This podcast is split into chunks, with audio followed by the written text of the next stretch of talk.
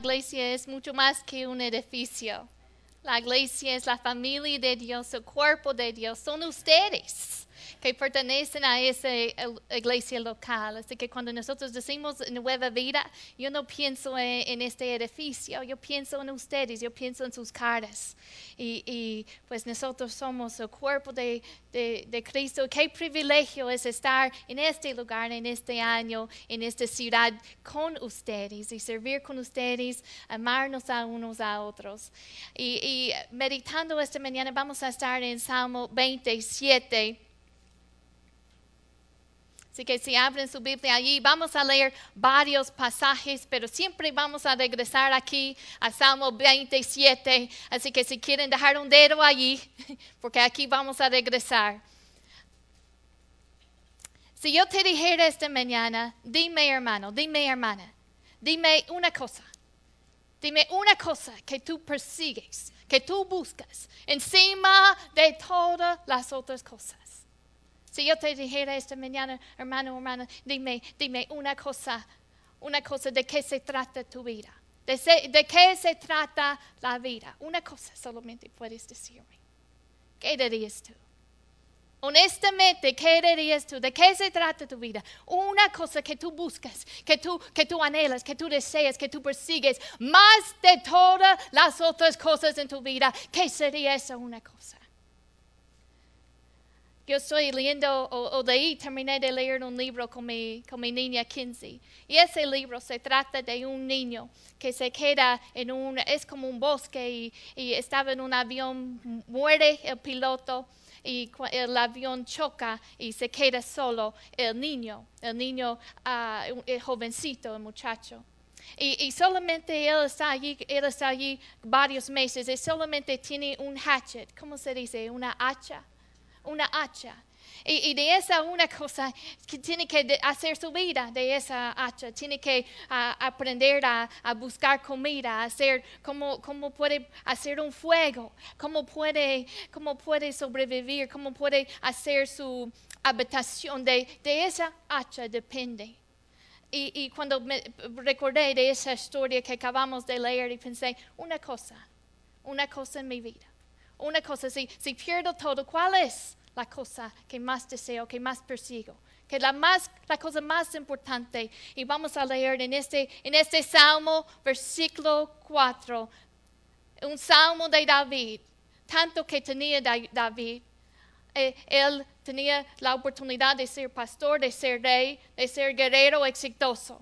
Pero una cosa buscaba encima de todos los demás. Como rey, él podía tener todo lo que él quería, el palacio, las reinas. Pero una cosa que buscaba, que deseaba, que anhelaba, más de todo lo demás. Y vamos a ver en versículo 4 que nos dice.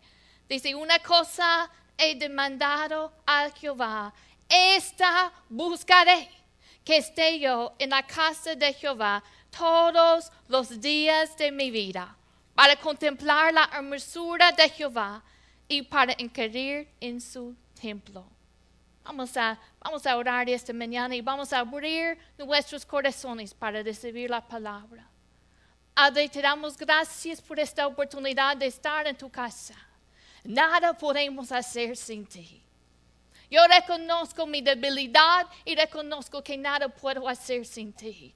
Espíritu Santo, pido tu gracia y pido tu unción esta mañana. Y nosotros hacemos nuestra parte. Abrimos nuestro corazón para recibir de tu palabra. Háblanos esta mañana. Háblanos. Aquí estamos. Con una disposición de escuchar y una disposición de obedecer. En el nombre de Jesús. Amén. Amén. David define bien claro esta cosa, busco más que todos los demás. Encima de todos los demás, esto buscaré. Y dice que esté yo en la casa de Jehová todos los días de mi vida. Era la presencia de Dios, era su relación con el Señor, que era lo más importante, su vida de adoración en el Señor. Hermanos, en nuestra vida, ¿cuál es la cosa que más debemos desear? Es de conocer a Él, de adorar a Él, nuestra relación con Él. Si pierdo todo, pues nadie me puede quitar eso. Nadie me puede quitar mi relación con Él. La gente van y vienen. La gente nos falla. Hay buenos momentos y hay malos momentos. Pero ¿quién nadie me puede quitar de, mi, de, mi, relación con el Señor? Eso es constante en mi vida. Él es mi roca. Una sola cosa. Si pierdo todo, voy a depender de Él completamente. Esto es lo que busco. Esto es lo que anhelo. Esto es mi primer sueño. Es de conocerlo y adorarlo encima de todo lo demás. David define bien claro su propósito. Y como iglesia, como individuos, eso debe ser nuestro primer anhelo. Señor, yo te quiero adorar. Yo te quiero conocer, mi relación contigo. Y de esa relación fluye nuestro ministerio. De esa relación, de nuestra adoración, fluye nuestro impacto en la comunidad. Pero tiene que comenzar aquí. Que conocemos a Él, que le adoramos a Él. Un encuentro con el Señor quiero tener. Un encuentro con Él es lo que más busco. En Hechos 13 nos dice que los discípulos estaban, ah, estaban juntos y, nos dice que estaban ministrando estos al Señor y ayunando. Y dice el Espíritu Santo, apartadme a Bernabé y a Saúl para la obra que yo los he llamado. El Señor les da un llamamiento para ir y para predicar el Evangelio, pero comenzó en su tiempo de adoración comenzó allí, en, la presencia de Dios, buscando su presencia. Y nuestro impacto, nuestro ministerio, nuestro servicio al Señor tiene que nacer aquí, en esos momentos de adoración, en, en la casa de Dios, en tu tiempo devocional, que tú buscas la presencia de Dios y esos encuentros con Él. Y desde esos momentos fluirá tu impacto a los demás. Pero una cosa primero es de de ministrar al Señor, de adorarle, de buscar su presencia. Recuerda la historia de, Isaías. En Isaías 6, él tiene un encuentro con el Señor que cambia su vida. Como, como dijimos esta mañana, nunca más yo seré igual. Nunca más seré igual, porque la presencia de Dios nos cambia, nos transforma, hace, nos marca. Si realmente tenemos un encuentro con Él, nos marca, nos toca nuestras vidas. Y la vida de Isaías nunca fue igual después de ese encuentro en Isaías 6. Dice que fue el año en que murió el rey. Y Isaías ve al Señor sentado sobre un trono alto y sublime. Y dice que sus faldas llenaban el templo, su gloria, su majestad. Y él lo vio. Y dice, por encima de él había serafines, cada uno tenía seis alas. Y, con dos de esas alas cubrían sus rostros, con dos cubrían sus pies y con dos volaban.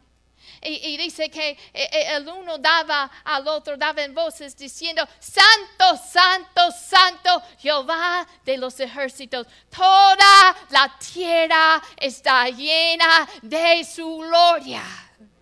Aleluya. Y dice que los, ¿cómo se dice? Los quiciales de las puertas se estremecieron con una voz de que clamaba. Y la casa llenó de humo. Y luego Isaías tiene una experiencia y dice, ay de mí, ay de mí, soy muerto porque siendo hombre de inmunos labios. Y reconoció su propia necesidad de ser limpio, su propio, ah, ah, su propio ah, pecado, reconoció su necesidad de un Señor. Y cuando nosotros reconocemos es igual con nosotros. Cuando exaltamos su nombre, cuando nos dimos cuenta de su santidad, reconocemos, mira, yo, yo, necesito a Él. sin Él nada puedo hacer. Yo necesito que Él me limpie. Y nos llama a arrepentimiento. Si hay cosas en nuestras vidas que no están bien, Él comienza en esos momentos en que exaltamos su nombre. Él comienza a poner en orden nuestras vidas y a llamarnos a arrepentimiento. Y eso que pasó en la vida de Isaías, Dios lo transformó. Y dice que voló hacia los serafines y, y, con un carbón encendido, tomando del altar, le tocó su boca y tocó sus labios y dice que lo limpió de su pecado. una experiencia tremenda en la vida de Isaías. Y, después él escucha la voz de ese momento de adoración, escucha el llamado de Dios. Y Dios dice, ¿a quién enviaré? ¿A quién irá por nosotros? Y él responde, heme aquí, envíame a mí. Pero nació en esos tiempos de adoración, en ese encuentro con el Señor. Primero lo primero. Primero lo primero. Fue un momento de encuentro, un momento que transformó su vida. Fuiste diseñado. Fuiste diseñado para adorar a Dios. En Juan capítulo 4 nos dice que, que Dios el Padre busca los que le adoren en espíritu y en verdad. Él busca, Él busca adoradores así. Porque hay muchos que lo pueden hacer solamente eh, por, con labios, solamente con palabras. Pero ¿quién lo hará en espíritu en verdad? ¿Quién lo hará de corazón? Es lo que Dios quiere, es lo que Él busca, es lo que Él desea. Y yo quiero agradarlo. Yo quiero ser uno de esos adoradores, que yo le alabo, que le adoro en espíritu, en verdad.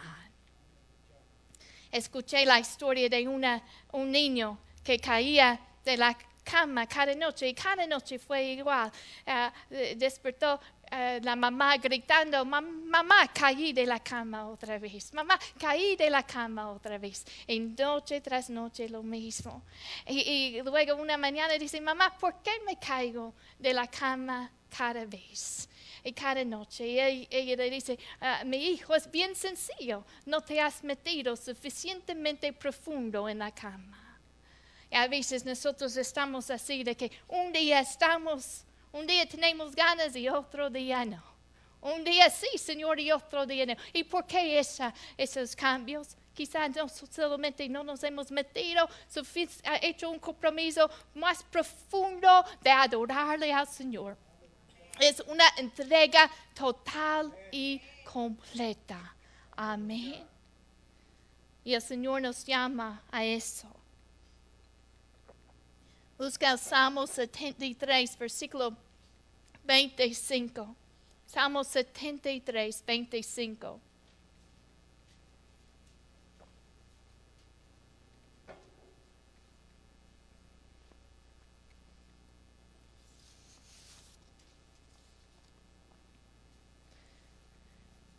Este es un salmo de Asaf y dice, ¿a quién tengo yo en los cielos sino a ti.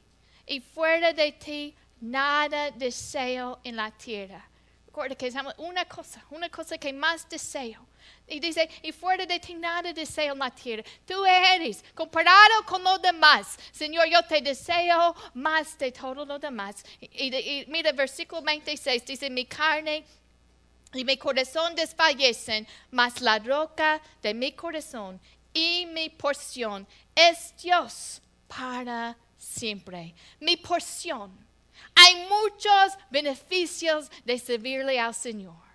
Hay muchos, hay muchos premios, hay muchas recompensas para servirle al Señor. Pero la, la, recompensa más grande es su presencia en nuestras vidas todos los otros beneficios son secundarios y son buenas, pero mi porción eres tú, Señor. Mi mejor recompensa es tu presencia. Y cuando llego al cielo va a ser igual. Hay muchos beneficios, esos calles de oro, una casa grandote, toda la gente, toda la celebración, toda la fiesta, toda la comida buena. Pero la mejor recompensa va a ser la presencia de Dios para siempre. Mi porción eres tú, Señor eres mi recompensa. Y dice a mí, si fuera de ti nada deseo en la tierra. Mi angelo más grande. Así que, ¿cómo sabes si, si Él es primero? Una cosa, pues piensas, eh, ¿qué ocupa tus pensamientos? ¿Qué ocupa tu tiempo? Es esa búsqueda del Señor. Primero lo primero. Él es nuestra porción. Hay momentos, hay momentos de de buenos en, esta vida. Y hay momentos también de tribulación. Pero una cosa es constante. Y eso es el Señor. Dice este versículo, más la roca de mi corazón. Dice, mi carne y mi corazón desfallecen. Pero la roca de mi corazón es Dios para siempre. Hay cosas que, que nos sorprenden, hay cosas que pensamos, bueno, ¿por qué, Señor? Pero la roca de nuestro corazón, siempre nuestro fiel amigo, siempre mi porción, siempre mi deleite, siempre me gozo, es tú, Señor, y nadie puede quitar eso de mí. Dice el salmista en 27, dice, esta buscaré, buscaré esa presencia de Dios. En la iglesia también hay tiempos de crecimiento y también hay tiempos en cuando el Señor comienza a cortar. Y hay, a veces eso duele, esos tiempos de cortar. Y si no entendemos el propósito de Dios, podemos desanimarnos y podemos, pensar, Señor, bueno, yo no entiendo, pero una cosa yo sé, que Señor siempre todas las cosas me ayudan para bien. Y Señor, cuando hay esos tiempos de crecimiento, nos gozamos en esos tiempos, pero también nos gozamos en esos momentos, en cuando el Señor comienza a limpiar, porque Él quiere que llevamos más fruto y Él nos está llevando más allá de lo que podemos llegar solos. El salmista en Salmos 27 dice, y esta buscaré. Una cosa he demandado a Jehová y esta buscaré Santiago 4.8 es un versículo que, el Señor ha puesto en mi corazón en este año para, para nosotros. Dice eh, eh, Santiago 4.8, acérquense a Dios y Él se acercará a ustedes. ¿Y cuántas veces hemos decidido, hemos dicho, pues nuestra, qué, qué tan nuestro nivel de, de, crecimiento mucho depende de nosotros. El Señor ya ha hecho todo. Él quiere, Él desea que nos acercamos a Él. Pero la pregunta es, ¿tú te vas a acercar a Él? Tú te tienes que levantar y acercar a Él. Busca de Dios. Una cosa, una cosa. Recuerda eh, eh, la historia de la, del joven rico que vino al Señor y, él viene al Señor y, él pregunta, maestro, ¿qué haré para heredar la vida eterna? ¿Cómo puedo yo conseguir la vida eterna? Y, Jesús responde, pues los mandamientos, tú sabes. Y, luego él dijo, pues todo esto he guardado desde mi juventud. Yo, yo he guardado todos estos, estos, estos mandamientos. Y Jesús le dijo, aún te falta una cosa Aún te falta una cosa. Vende todo lo que tienes y dalo a los pobres y tendrás tesoro en el cielo. Ven y sígueme. Dice, una cosa te falta. Quizá has guardado todas esas reglas. Quizá ah, eh, en el exterior estás bien. Pero una cosa te falta. Y es esa entrega al Señor. Es esa decir, Señor, lo que tú dices, tú eres mi Señor. Es esa adoración de seguir a Él y muchas cosas nosotros podemos buscar en esta vida, llenar nuestro tiempo.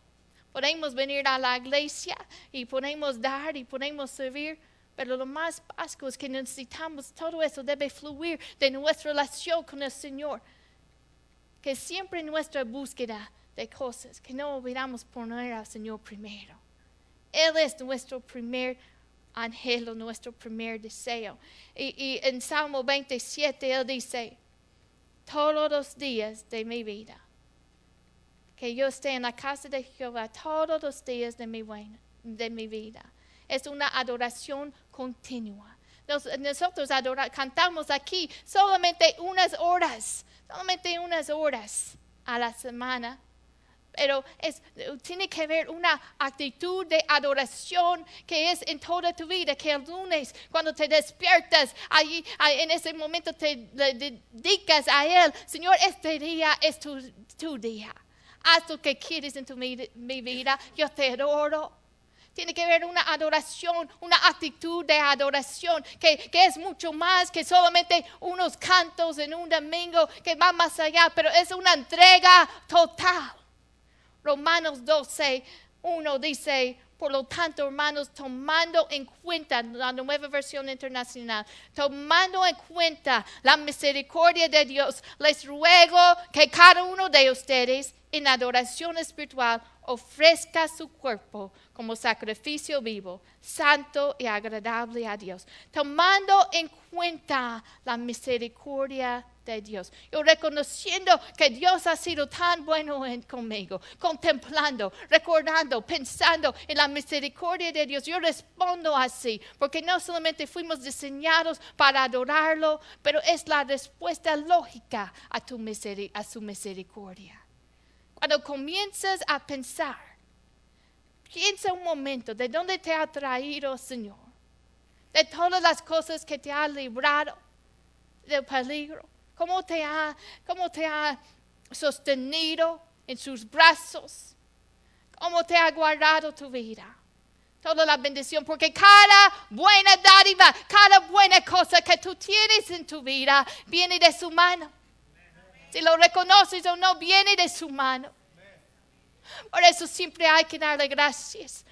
La comida que comes, quizá nosotros pues tan bendecidos que, que a veces no, lo, no le damos tan gracias como debemos hacerlo porque estamos acostumbrados a la bendición. Pero cada buena cosa que tú tienes en tu vida viene directo de mano de papá que te ama. Y lo hace en amor. Así que tomando en cuenta esto, debemos ofrecerle no solamente unos cantos, pero toda nuestra vida. La adoración va mucho más allá que unos cantos, es una entrega total. Dice Salmo 27, versículo 4, dice, para contemplar la hermosura de Jehová. Contemplar, voy a meditar en su hermosura, su, su presencia, su personalidad es agradable. Y voy a meditar, voy a fijar mis pensamientos. Así que yo les aliento, toma tiempo en su día, comienza a, a orientar tus pensamientos hacia la hermosura de Dios, su santidad. Medita en su santidad. Él es santo, Él es poderoso. Medita en su santidad, medita en su poder, medita en su bondad, medita en su misericordia. Dirige, orienta esos pensamientos y la respuesta lógica es adorarlo, es bendecirlo. Mando esto en cuenta no solamente es unos cantos, pero es una entrega. Colosenses dice, y todo lo que hagáis, haz, hacerlo de corazón como para el Señor, no para los, no, no para los hombres. Y si que eso significa mi trabajo, lo hago como para el Señor. Cuando estoy en casa, si estoy sirviendo mi casa, si estoy limpiando mi casa, es para el Señor que estoy sirviendo. Si estoy con los niños, si estoy estudiando, es para el Señor. Todo, todo, toda mi vida. No es solamente esta parte de mi vida, los domingos desde las 10.45 hasta 12 y media más o menos, pero es toda mi vida. Una entrega total, Señor es contemplar. Contemplar su hermosura y dice y inquirir de él. Esa palabra literalmente quiere decir aprender cuidadosamente, examinar. Voy a venir a su casa, voy a aprender, voy a buscarlo en su casa, en su presencia. Versículo 5 de Salmo 27 dice, porque Él me esconderá en su tabernáculo y en el día del mal. Me ocultará en lo reservado de su morado. Sobre una roca me pondrá en alto. Él reconoce que hay un lugar de protección en, la presencia de Dios. Y mira versículo 6 de Salmo 27. Dice, luego levantará mi cabeza sobre mis enemigos que me rodean y yo sacrificaré en su tabernáculo sacrificios de júbilo, cantaré y entonaré alabanzas a Jehová. Versículo 6. Él levantará mi cabeza sobre mis enemigos. Es, triunfo. Levantar la cabeza quiere, representa el triunfo sobre los, enemigos. En la Biblia, en el Antiguo Testamento, vemos esa conexión entre la, la, la alabanza a Dios y la victoria en batalla. Recuerden la historia de Josafat. Cuando Dios lo llama, a, cuando llama, están en la van a enfrentar al enemigo. Y en ese momento de, de enfrentar al enemigo, comienza Josafat, uh, manda a los que uh, van a adorar al Señor y él se postran delante del Señor. Y él dice que Josafat la palabra dice, designó a los que irían enfrente del ejército. ¿Para qué? Para cantar. Y mientras, y dice la palabra tan pronto como empezaron a entonar este cántico de alabanza, el Señor puso emboscadas contra, los, contra el enemigo y los derrotó. El Señor obró en medio, la alabanza desató esa, esa victoria en la vida del pueblo de Dios. Alguien conmigo con a Salmo, ya vamos a terminar, pero Salmo 149.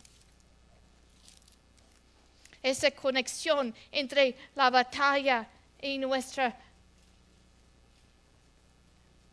nuestra alabanza encontramos aquí, versículo 6 dice, exalten a Dios con sus gargantas y espadas de dos filos en sus manos. Siempre estamos exaltando a Dios en, en todos los días. Y Dios nos da la victoria. Si regresen a Salmo 27, versículo 6, ya terminando con esta última parte de, que vamos a meditar esta mañana, dice, y yo sacrificaré en su tabernáculo, mira lo que dice, sacrificios de júbilo. Cantaré y entonaré alabanzas a Jehová. Cuando yo di mi vida al Señor, yo estaba en una iglesia muy chiquita y no tuvimos, gracias a Dios, que tenemos instrumentos esta mañana. Gracias a Dios por, por, los que pueden cantar, porque hay otros que, como yo que no, que no quieren escucharme cantar aquí enfrente. Pero yo crecí en, en esta iglesia chiquita y, y muchas veces ni tuvimos piano Muchas veces ni, no tuvimos, eh, de vez en cuando, cuando decidieron venir, ¿verdad? Así que el pastor a veces se levantaba y pues, ¿quién va a dirigir la alabanza? Porque, porque ninguno de nosotros sabíamos cantar. pero allí en ese, en ese lugar aprendí que, que la alabanza eh, va más allá de solamente música que suena bien. Tiene que salir del corazón. Y allí comencé a aprender a, a, gozarme en la presencia de Dios, no depender de la música, no depender de la emoción. Ah, yo escuché a alguien decir una vez, le dice, ah, yo nunca, nunca he, bailado, nunca he bailado en la presencia de Dios. Y, y, decía, esta persona decía, pues el Espíritu Santo nunca, nunca me ha dirigido a hacerlo. Pues ya la Biblia ya nos dice, ¿qué más permiso necesitamos? En el Salmo 150 nos dice, nos dice alabarle con pandero y danza.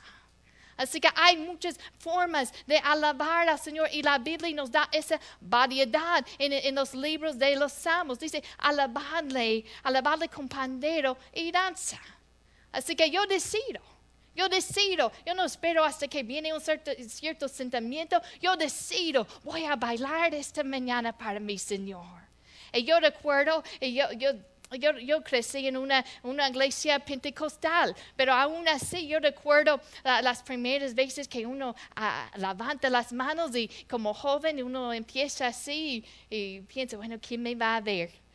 Y, así se siente eh, eh, incómodo, pero cuando uno comienza a salir de esa zona de comodidad y de enfocar su atención en el Señor, dice, no me importa, yo quiero bendecir a mi Señor en el día de hoy. Yo me voy a gozar, me voy a bailar, y no importa si los demás no lo hagan, pero yo voy a saltar, voy a gritar y voy a gozarme. Yo decido hacerlo esta mañana, decido tomar ese paso de fe, y, y eso es la alabanza y, podemos gozarnos. Y yo les invito esta mañana si, hay, si ya nunca han experimentado eso, si nunca han salido de esa zona de comodidad, pues que salgas de esa zona de comunidad y comienza a alabarlo, como dice la palabra, dice con, alabarle con pandero y danza. danza. Eh, en el Salmo 47 dice, batir las manos, que podemos aplaudir. Y yo me acuerdo aún como jovencito, yo me acuerdo aún así al principio, porque pienso, bueno, ¿quién me va a ver?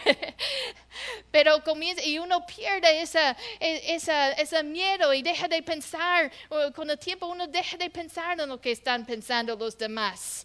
Y, y luego dice en Salmos 68 dice, más los justos se alegrarán, se gozarán delante de Dios y saltarán de alegría. Podemos saltar, podemos danzar, podemos aplaudir y no tenemos que esperar hasta que alguien más lo hace o hasta que la música suena perfectamente. Yo lo comencé a hacerlo en una iglesia donde la música sonó tan feo y, y, y las voces tan feo, pero no me importó porque quiero bendecir a mi Señor, porque tomando en cuenta su misericordia, Él lo merece.